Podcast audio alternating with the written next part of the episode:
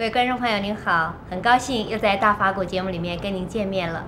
那么今天呢，我们要来谈一谈如何培养有识之士。四十多年来，台湾地区靠着全体同胞的群策群力，创造了世界的经济奇迹。我们希望有更多的有识之士，能够发挥大智大爱的领导能力，凝聚各行各业的力量，再创新气象。那么，我们应该如何培养这种大智大爱的有识之士呢？我们现在就恭请圣严法师来为我们开示。所谓大智大爱呀，用佛学的名词来说，就是大智慧和大慈悲。大智慧是文殊菩萨，大慈悲是观世音菩萨。那慈悲和智慧的圆满者就是成佛了，所以要培养这种人呢，实际上就是啊，佛法化世的功能和佛法化世的目的，也可以说，作为一个学佛的人，或者是啊，要发了菩萨心的人呢。就都应该、啊，要有这种心愿，要有大智慧，要有啊大慈悲。大智慧就不会使得自己困扰，也不会让人家来困扰。大慈悲能够使得他人呢快乐、幸福、平安。这个是啊。有大慈悲的人，那就是所谓菩萨精神。可是我们这个社会呢，一般的人来讲，我们的习气也好，我们的观念也好，都让我们每一个人呢，变成了没有智慧，变成了没有慈悲。是什么呢？凡是啊自私心重的人，智慧是啊越来越少的。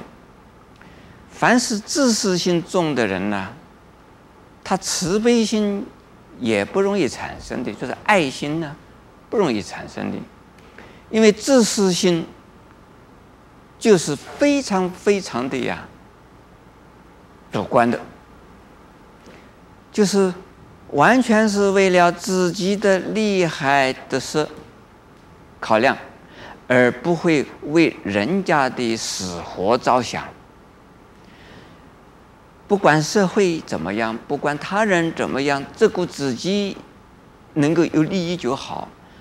这种人呢，就是利字当头，就是利字啊熏心，只有。有利的时候啊，就忘了了所谓呀智慧。我们呢常常听到说，啊，这一个人呢被被名利冲昏了头了啦，为名为利，而他这个头脑就糊涂了。有的人说，主观的人就是当局者，客观的人就是旁观者，当局者迷。旁观者清，当局者迷。凡是是自私的时候，你一定是当局者；自私的时候，为自利而自私，一定是啊主观的。这一定失去了连客观的一种看法都没有，当然没有智慧了。所以我们的社会，因为呀、大家都是自私，而最。好玩的有一句话，人人都认为是天经地义，我也觉得是对的。就是说，人不自私，天诛地灭。人如果不自私的话，你自己一定是啊没有活路。你连自己都不知道照顾自己，你一定是死路一条。可是呢，自己照顾自己，并不是等于自利而损人呢，损人而。利己呀、啊，那是糟糕的事。所以利己而自私啊，这是正常；利己自私而又损人呢，那就糟糕了。所以我们一般的人呢，大致上都是自私的，所以智慧就很少。许多的人呢，讲话告诉人，这这是骗人，说是我要奉献自己，我要为呀我的所有的选民服务，我奉献所有的一切，其实他们是真的吗？不一定呢，有的是为了他自己有地位，以后就有钱，有钱就有势，有势就能好做事。能做事，能够使得他自己的利益得到的更多，既得的利益更多，那他自己的权位拔得更紧，这个都是自私，并不是说把自己全部奉献出去。真正有智慧的人呢，是奉献自己，努力自己成长，而在奉献自己，这种人就是大智慧的人。大智慧的人呢，他自己是没有东西的。所谓没有东西，没有什么，没有他自己啊需要拥有的东西。随时随地，一切的一切都可以放下来，奉献给所有大家的人。有智慧，一定有慈悲心。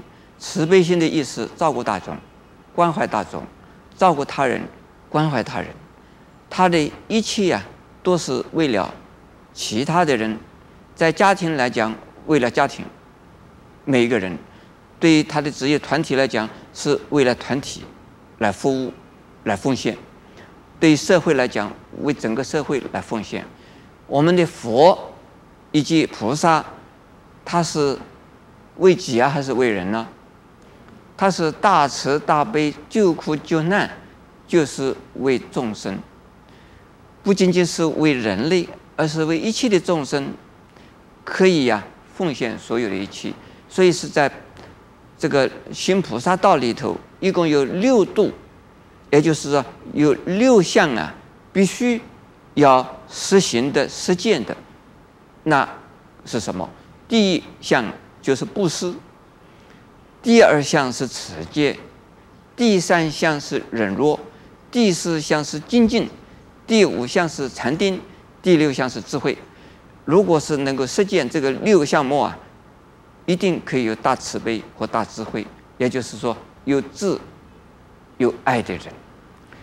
这样子的话，才是啊，能够使得我们的社会大众能够更光明、更幸福。但愿我们这个社会真正的有那么多的菩萨出现。阿弥陀佛。